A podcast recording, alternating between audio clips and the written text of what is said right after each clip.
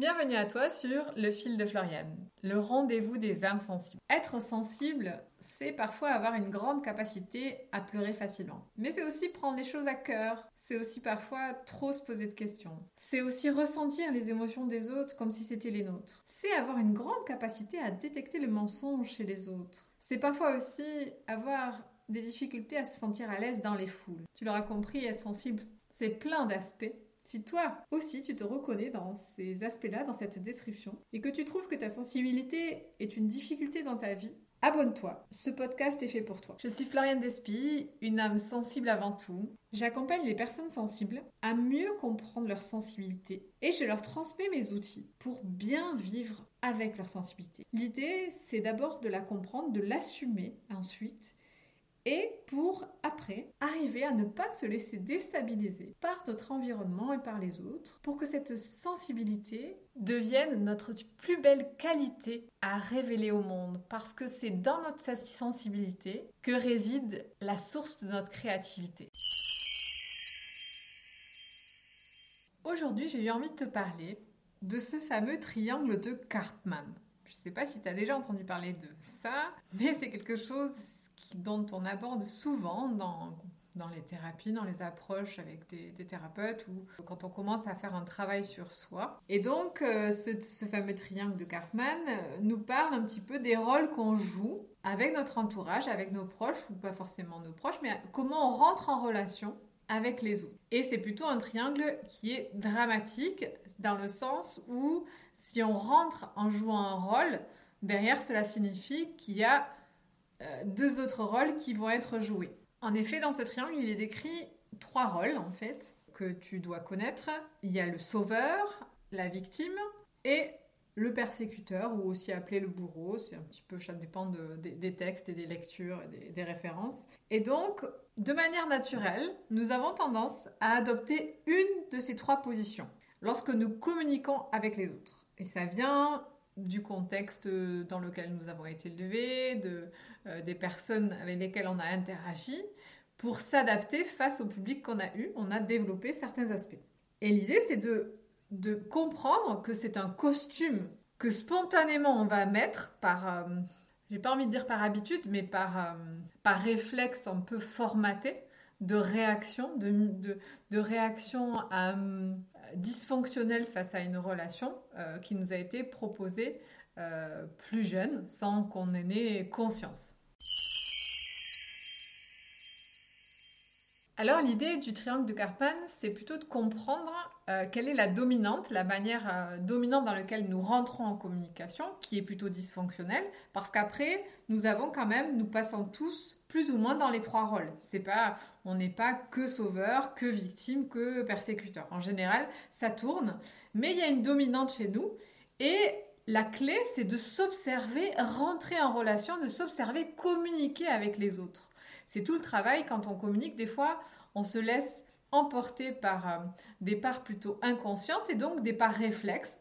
Et donc, on se met à communiquer euh, quelque part par habitude en utilisant des mots qui ne sont pas forcément des fois les nôtres, qui nous ont été transmis et que nous répétons par allégeance, par croyance limitante, par euh, société aussi, quand on entend euh, des personnes qui, par exemple, quand euh, les personnes ont un rapport aux médias très important, où la télé est très importante, on peut avoir des personnes qui se mettent à avoir un discours qu'elles ont entendu dans les médias. On a, l'être humain, c'est ça, cette capacité de mimétisme, ça commence dès le plus jeune âge. Hein.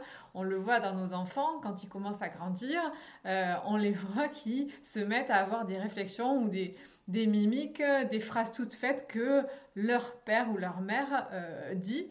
Et dans leur bouche, c'est là qu'on en prend conscience euh, de ce que nous, on nous disons.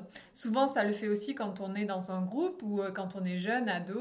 Les personnes, elles vont, pour s'identifier au groupe, on se met à avoir le langage du groupe. Donc, par mimétisme, il y a une part de notre communication qui est un peu inconsciente. Et là, l'idée, c'est de revenir à la conscience de comment je communique, comment je relationne avec l'autre, comment je rentre en relation et comment j'entretiens ma relation avec l'autre. Alors, pour poursuivre, j'ai envie de te parler plus en détail du sauveur, de la victime et du bourreau ou du persécuteur.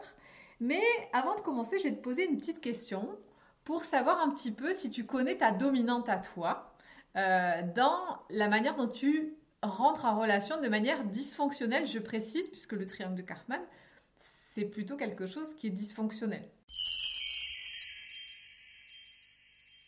Alors, petite question. Si tu devais résumer ton enfance, quel mot choisirais-tu? La discrétion La détermination Ou l'affection? Je te laisse voir ce qui vibre le plus pour toi. Sur une enfance où la discrétion a été prédominante, la personne qui se construit va plutôt opter euh, une attitude de victime.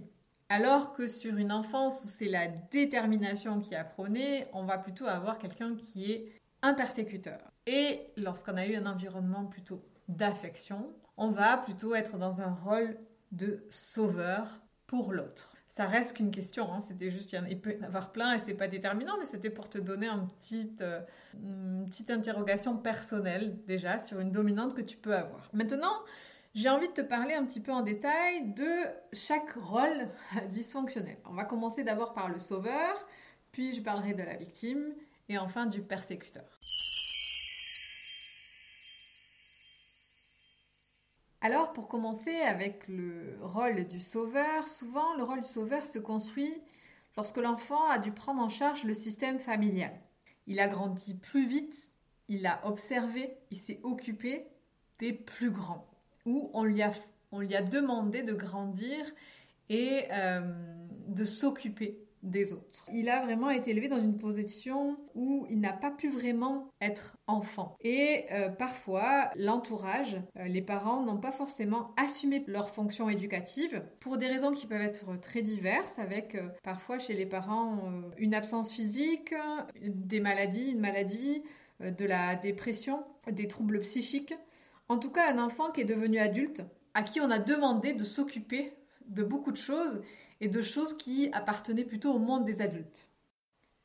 En ce qui concerne le rôle de la victime, là, euh, le rôle de la victime se développe chez l'enfant qui n'a pas été suffisamment reconnu et valorisé par ses parents, qui n'ont pas su finalement favoriser euh, la construction de l'estime de soi, des parents qui pouvaient être très critiques qui, pouvait pointer du doigt ce qui n'allait pas, que ce n'était jamais assez, qui n'était pas satisfait, mais aussi des parents qui euh, peuvent avoir tendance à tout faire à la place de l'enfant, qui ne lui font pas confiance et parce qu'ils veulent tout bien faire pour, pour lui, mais du coup lui laissent pas euh, sa responsabilité et sa confiance. Donc, qui va être un petit peu, euh, parce qu'on fait à sa place, va être déprécié. Et une fois adulte, qui va continuer à croire qu'il n'est pas capable de faire, en fait, puisque on lui a toujours dit que, euh, ben, euh, laisse faire, je vais le faire. Alors, il y avait, il peut y avoir des, un contexte où les parents euh, veulent le garder petit, le coucouner, mais du coup, en faisant cela, ils lui donnent pas confiance pour qu'il ait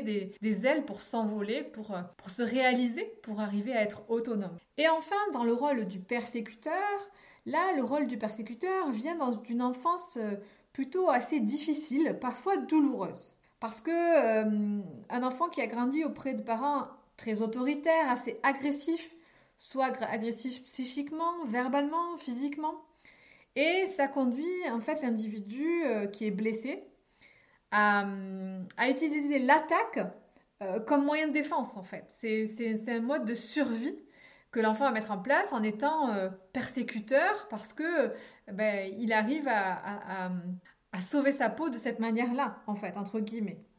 Alors tu l'auras compris, ce triangle de Carpane, il n'est possible et il n'est nourri que s'il y a un bourreau, une victime et un sauveur. Chacun se nourrit l'un de l'autre. Sans un, ce triangle n'existe pas.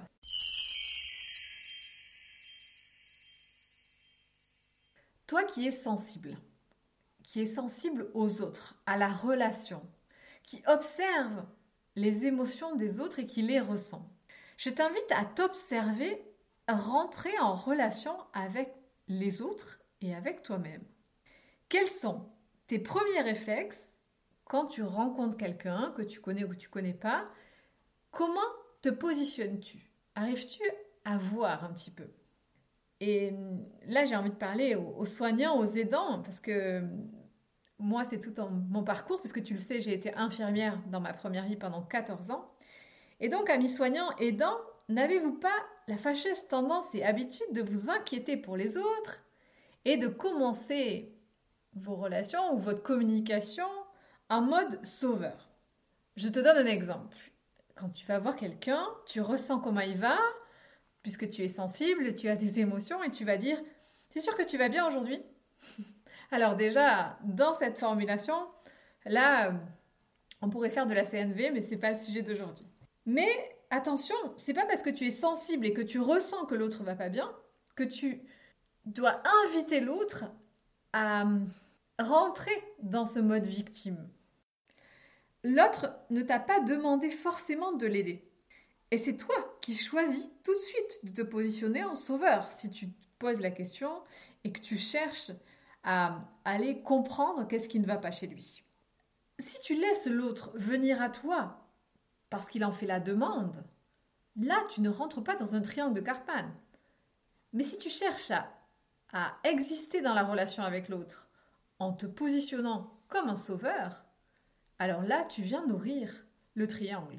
Et face à toi, deux possibilités. Tu pourras trouver une personne qui se victimise, qui est dans le côté victime, ce qui va renforcer ton rôle de sauveur et te conforter dans aider les autres. Mais attention, tu ne pourras pas te plaindre après que toi on ne t'aide jamais.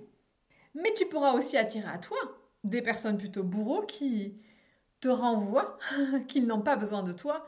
Et euh, je ne sais pas la petite phrase qu'on aurait pu me dire à l'époque, euh, je cherche euh, sur tout va très bien, merci, je te remercie. Ou vous savez, ces phrases sèches où la personne, elle, n'a pas envie que vous l'aidez en fait.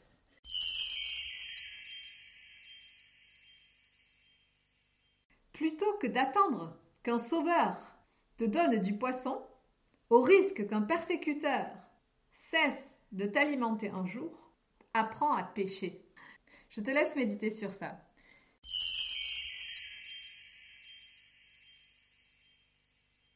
Je suis Floriane Despy, thérapeute holistique et numérologue.